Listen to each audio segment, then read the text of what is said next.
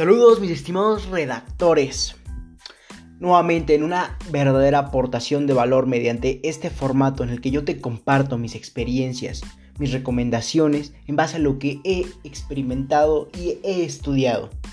Por lo que nuevamente en una recomendación vamos a entender algo que ha impactado y debe impactar en cada uno de ustedes como emprendedores. ¿Por qué? Porque así vamos a poder generar un cliente ideal, Recuerda, todo esto nos basamos y secuenciamos todos estos episodios y artículos, recuerda, en mi página de Medium, para poder atraer, ya sea, en este caso, como es la secuencia que llevamos, atraer nuestros clientes. Pero posteriormente abarcaremos otros temas y hemos abarcado otros temas. Por lo que sin más que decir, comencemos. Por lo que el título de este episodio es Aprende a redactar correos electrónicos para dar seguimiento a tus clientes. Un poco largo, pero muy, muy específico. Porque como el título lo dice, vamos a redactar un verdadero correo que aporte un verdadero seguimiento a tus clientes. Y te estás preguntando, pero ¿eso qué me hace mejor?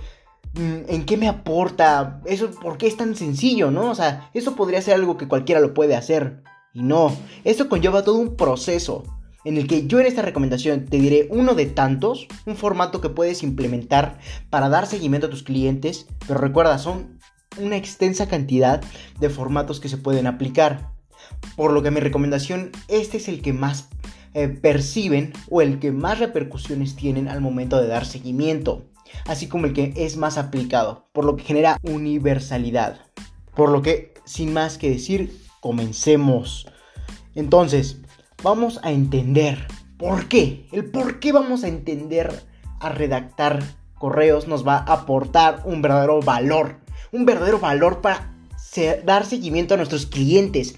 Y esto se basa en que a lo largo de mi corto emprendimiento he visto cómo diferentes personas tratan de dar seguimiento a sus clientes.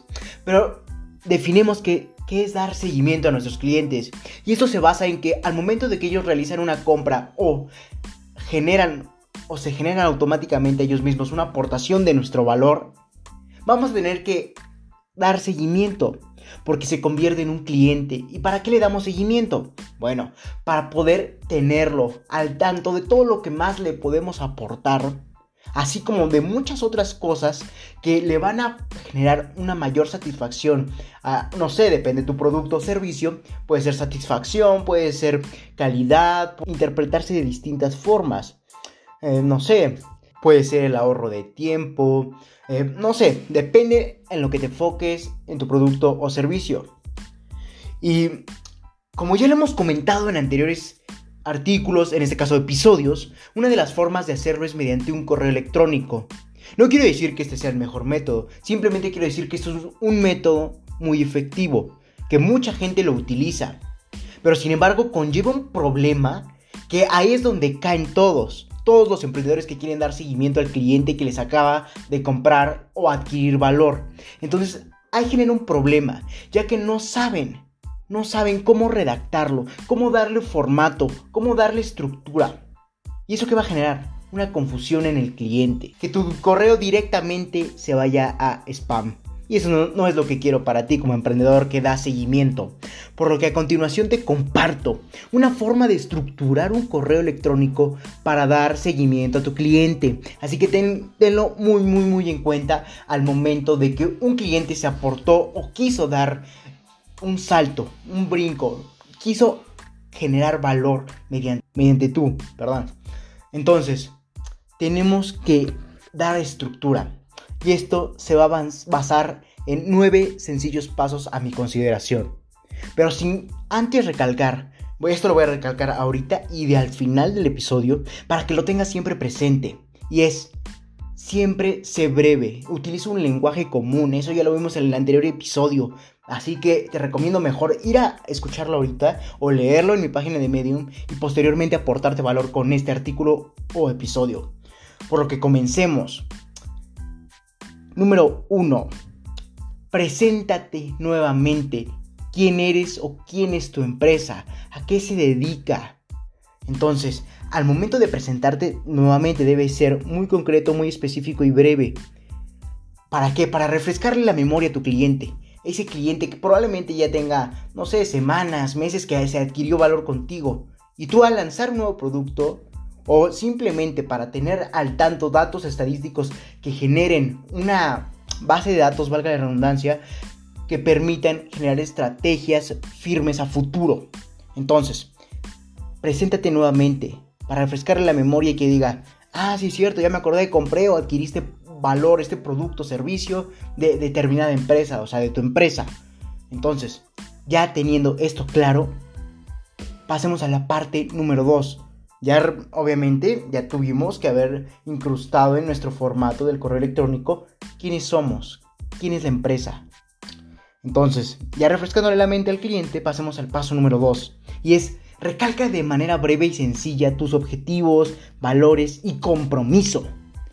Obviamente con el cliente al momento de adquirir algún producto o servicio. Ok, ya me presenté en mi formato, soy tal empresa, eh, ofrezco tal producto. Ahora dile, ¿para qué sirven? ¿En qué estoy comprometido? ¿Qué te va a generar? ¿Qué satisfacción? ¿Qué beneficios? ¿Qué, no sé, depende de lo que te enfoques? No sé qué aportación nuevamente va a generar tu producto o servicio. Entonces tienes que estar presente en el momento de decir, aquí estoy, ¿por qué estoy? ¿Y cuáles son los objetivos? ¿Y qué te va a aportar a futuro esa, esa compra o esa adquisición de valor? Después, esto yo lo intenté desglosar, pero sin embargo en el artículo, sin embargo aquí lo quiero unir para ser un poco más específico. Y es el punto 3 y 4, en donde debes agradecer por su compra. No hay mayor satisfacción que la de un cliente que se siente engrandecido, que se siente admirado por una empresa, porque dice, una empresa me agradece, pero él en su inconsciente no piensa que de eso tú vives. El cliente en su inconsciente va a decir, ah, wow, se preocupó por mí. Y ahí es donde el agradecimiento entra en su máximo esplendor para decir, claro que me preocupo por ti, mira, aquí tengo esta, esta serie de nuevas habilidades que te van a aportar más valor. Y ahí es donde va a generar mayores compras. Entonces, para agradecerle su compra, recuérdale de manera breve y sencilla que adquirió, dependiendo de tu producto o servicio que, que ejerzas en el mercado. Entonces, ya agradeciendo y recordando, obviamente, pasemos al paso número 5, con un breve párrafo Recuerda la palabra breve, siempre debe estar presente en este formato. Recalca lo que el producto que adquirió le genera, le pudiese haber generado y lo que le aportaría. Ya que esto va a tener dos puntos de vista. El primero, tal vez el cliente no le ha sacado el máximo provecho a, este valor. Entonces, recuérdale, ¿para qué es? ¿Qué, qué le aportación le va a generar? Y incluso puede refrescar la memoria y decir, ah, puedo hacer esa otra cosa. Y se va a volver a interesar en tu producto. Y cuando vea que ya es un poco, no sé, anticuado por tal vez por el tiempo en que tengas, tú ya lanzas otro nuevo producto y va a decir, quiero ir por el nuevo, ya que ahora sí descubrí todo lo que me aportó este verdadero valor, este verdadero producto servicio, ahora quiero ir por más. Ya descubrí lo que me aportó. Ahora, el segundo punto, ¿por qué debemos de recalcar lo que el producto que adquirió le genera o aporta? Para generar una línea que, se, que en el producto anterior sea un límite. O sea, por ejemplo, no sé, eh, un control remoto, un mouse, mejor dicho. Un mouse, en el, no sé, es un ejemplo. En el anterior mouse podías tener 10 metros a distancia para poder controlarlo, ¿no? Es un ejemplo, la verdad no me especializo en esto, pero con la nueva generación que tú aportas de mouse, ahora los 10 metros, los 10 metros de, de distancia para poder manipular el mouse son la base, la base para que ahora sean 15. Entonces tienes que recordarle, recalcarle y recordarle, mejor dicho, lo que tu producto que adquirió le genera o aporta, pero ahora para determinar límites y bases. Nuevamente, lo que antes fue un, límite, ahora va a ser con tu nuevo producto una base para superar. Entonces, ya teniendo eso claro, pasemos al punto número 6. Y es, debemos iniciar un párrafo Eso es muy muy importante y te recomiendo que tomes nota, ya que al momento de iniciar un párrafo debemos ser muy, muy persuasivos, muy seductores. Y entonces al momento de ser seductores lo importante es cliente, por lo que este correo tiene como objetivo. Y esto se va a basar en diferentes preguntas que permitan nuevamente aportarte valor mediante datos generados por tu cliente, obviamente, y una satisfacción al cliente de engrandecimiento, de decir, la empresa está preguntando para poder mejorar. O sea que soy alguien importante para la empresa. Pero recuerda, en su, subconsciente no va, no va, a pensar que tú vives del cliente. Va a pensar en que se siente engrandecido por una gran empresa. Recuerda, esa es la distinción entre emprendedor y cliente. No quiero generar controversia, pero esas son las diferencias. Lo que nos diferencia a nosotros como emprendedores. Entonces, vamos a fusionar esta pregunta y este paso con el paso número 7. Y es redireccionar a un sitio para contestar la encuesta anterior. Y dirás, Leonardo, ¿cuál encuesta? Espérame, tantito. Esto quiero primero aclarar algo. Algunos tipos de formato te van a permitir hacer una encuesta en el mismo correo, sin tener que redireccionarte a diferentes plataformas para generar esa encuesta. Ahora, los beneficios que tiene eh, que esté presente la encuesta ahí es que no va a tener que perder el tiempo ni dar un clic. Recuerda que el cliente es un poco flojo y le da flojera dar un clic en el enlace para, para contestar tu breve encuesta. En cambio, si la pones ahí, va a decir, ah, puedo seleccionar esta casilla aquí rápido. Ah, perfecto, enviar, listo. Ahora, aquí viene el contra de este método. Que es caro, muy, muy caro. Hay diferentes plataformas que te lo, te lo dan, te lo proporcionan. Sin embargo, saben los beneficios al momento de estructurar ese tipo de formatos que ya vienen incluidos al momento de poner la encuesta en el mismo correo. Por ende es muy caro y tú como emprendedor pequeño o que estás escalando apenas, no es muy recomendable. Esto depende del nivel del edificio del emprendimiento en el que te encuentres. Ahora si comencemos con las preguntas que se deben de hacer en la encuesta, ya especificando qué es más recomendable pero qué es más viable. Entonces, estas simples preguntas van a dar muchos, muchos datos para ti y satisfacción para el cliente. Y es, ¿el producto cumple con sus requisitos? ¿Genera algún beneficio extra? ¿O genera fallas? ¿Lo recomendaría? ¿Está satisfecho con su producto? ¿Tiene alguna sugerencia? Esto, estas simples preguntas van a generar el engrandecimiento del cliente nuevamente y la obtención de datos precisamente importantes, invaluables para la estrategia futuro de tu empresa. Así que ya sabes qué hacer con esa simple estructura de preguntas. Aplicarla, generar datos. Ahora, ver a futuro con esos datos. ¿Qué podemos mejorar? ¿Qué podemos aplicar? ¿Qué podemos aprender para mejorar? Eso es lo que tienes que tener en cuenta. Pasemos al paso número 8, ya que este episodio está alargando un poco. Y es, recuerda por qué más ofreces. ¿Qué más tienes a dar al mundo? ¿Y cómo le ayudaría aún más? Regresemos a los pasos anteriores al momento de que conoce lo que en verdad le aportó tu producto, va a querer ir a por más, lo que más le ofreces, lo que tú más aportas. Entonces hasta abajo tenemos que poner del formato, tenemos que poner lo que más ofrecemos y qué valor, habilidades, que no sé, determinadas, depende de tu producto o servicio, qué determinada aportación obtendría. No sé, mm, mejor tiempo, eh, mejor espacio, depende de todo de tu industria, de tu producto o servicio. Entonces, pero sin embargo, debe estar generalizado en qué más ofreces. Y obviamente relacionado al producto que le vendiste primero. No le vas a poner, eh, no sé, regresando al ejemplo del mouse, cuando compró una silla, de nada. Tiene una correlación muy, muy estrecha. Pero sin embargo, si le das un mouse, ahora un teclado, eh, en, no sé, en los ejemplos, y eh, sin embargo, aparte de ofrecerle lo que más tienes por aportar, le dices en qué le beneficiaría, beneficiaría, perdón, un poco más, va a generar que diga, ok, tendría un entorno completo de verdadera eficiencia. Entonces, por ejemplo, el teclado, eh, teclas más juntas con otra forma que permiten mayor este, velocidad al escribir, no sé. Entonces eso va a generar un pensamiento inconsciente del cliente que va a decir, ahora quiero ir por esto para tener un complementado todo mi entorno, no sé, de mouse y teclado. Entonces tienes que tener presente eso. Y por último, recuerda en qué plataformas aportas valor y te puede encontrar. Eso es muy, muy, muy importante, ya que de nada sirve todos estos pasos si no le dices dónde te puede aportar más valor.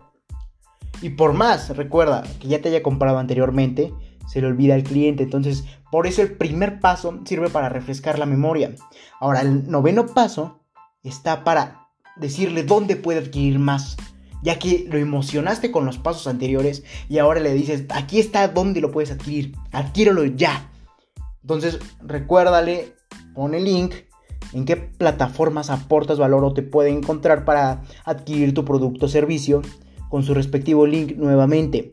Así realizarás más fácil la tarea del cliente. Nuevamente, con el paso número 7, recuerda, pueden eh, estar presentes los enlaces ya en forma más específica, en lugar del link y todo feo. Pero eso depende de en qué nivel te encuentres, ya que no te sirve gastar tanto en un formato que no sabes si va a valer la pena. Entonces mejor pon tu link y que redireccione. Entonces, y si pega, puedes escalarlo más. Y ahí es donde ya puedes incrustar el formato que permite que esté ahí todo disponible. Entonces, recuerda, generalicemos. Estos fueron los nueve pasos. Ahora generalicemos. Siempre ser breve y directo. Escribir con un lenguaje. Escribir con a detalle. Con un lenguaje general. Pero a la vez, recuerda, ve al anterior episodio para ser específico en el lenguaje universal normalmente específico en zonas determinadas. Recuerda que todo esto varía. Sin embargo, supongamos que es universal hay que ser breve y directo en cada mensaje. Ahora, utilizando la psicología del color para hacer que más estéticos nuestros correos y nuestros recursos. Mientras esos rasgos estéticos se encuentren presentes va a generar que el cliente le cause interés y es lo que queremos. Ese va a ser uno de los factores gancho que van a traer al cliente desde ver el correo en su bandeja de entrada. Y te preguntarás, ¿pero qué puede ver? en la bandeja de entrada, no puede ver los colores del correo ya en el formato. Pero sin embargo, si eres muy breve, directo y seductor, que por cierto, yo creo que va, voy a redactar un correo específico para complementario a este, para ser más seductor al momento de escribir, de hablar, etc. Entonces, tenemos que utilizar estos métodos que permitan seducir al cliente desde la bandeja de entrada. Recuerda que en el correo electrónico así es como se presenta el formato y la estructura de esta plataforma. Hay muchísimas más, pero estamos hablando en este caso de esta en específico. Y mientras estos rasgos estéticos se estén presentes, va a generar nuevamente seducción, atracción y eso lo vamos a ir potenciando como mediante estos nueve pasos, recordando, dando lo que más podemos aportar y poniéndole donde lo puede adquirir a un simple clic. Eso va a generar una serie de pasos que den satisfacción y den facilidad a adquirir nuevo producto tuyo. Entonces, para complementar este correo electrónico, te recomiendo regresar a, a los anteriores episodios para que te complementes. Recuerda, esto ya lo abarcamos en anteriores episodios y publicaciones en mi página de Medium. Así que, sin más que decir, esto aparte de seguimiento genera datos. Recuerda, eso es muy, muy, muy importante. Tatúatelo, pon post-its, fondo de pantalla, lo que quieras. Pero aquí lo que en verdad importa de estos, de este correo electrónico, no es simplemente las ventas que puedes generar más al momento de seducir otra vez al cliente que ya te adquirió valor, sino generar datos mediante una encuesta de satisfacción que se vio en el paso 6 que ayudarán a perfeccionar tu estrategia de ventas y visualizar a futuro. Recuerda que eso es lo importante, visualizar a futuro y aplicar esas estrategias, ya que de nada te sirve visualizar y analizar si no lo aplicas. No queda más que decirte que puedes comentar, dar recomendaciones, puedes eh, preguntar en mi página de Facebook, recuerda LR4-Emprende 110, mi página principal, donde habrá una publicación específica donde podrás dejar tu comentario y yo personalmente estaré respondiéndote. No me queda más que decirte que si te interesa esto, felicidades. Estás en el sitio correcto, donde solo un porcentaje mínimo de la población mundial ha decidido actuar. por lo que te ayudaré compartiendo documentos, en este caso podcast, con diferentes recomendaciones enumeradas con fines de secuencia para ayudarte a cumplir tus objetivos en el mundo del emprendimiento y mucho más. Recuerda que para leer este y más recomendaciones puedes visitar mi página de Facebook LR4-Emprende110 o Instagram LR4-Emprende110, Twitter arroba Emprende110. Si te interesa más este tipo de formato podcast, te dejaré en la descripción de este episodio mi página de Anchor que va a generar que te redireccione a diferentes plataformas como Spotify, Apple Podcast para seguir aportándote valor mediante este tipo de formatos. Recuerda, Acompáñame hacia tu libertad en el camino del éxito. Comparte para que juntos generemos la mayor comunidad de emprendedores del mundo. No me queda más que decirte que hasta la próxima, mis estimados redactores y seductores en los correos electrónicos. Hasta la próxima.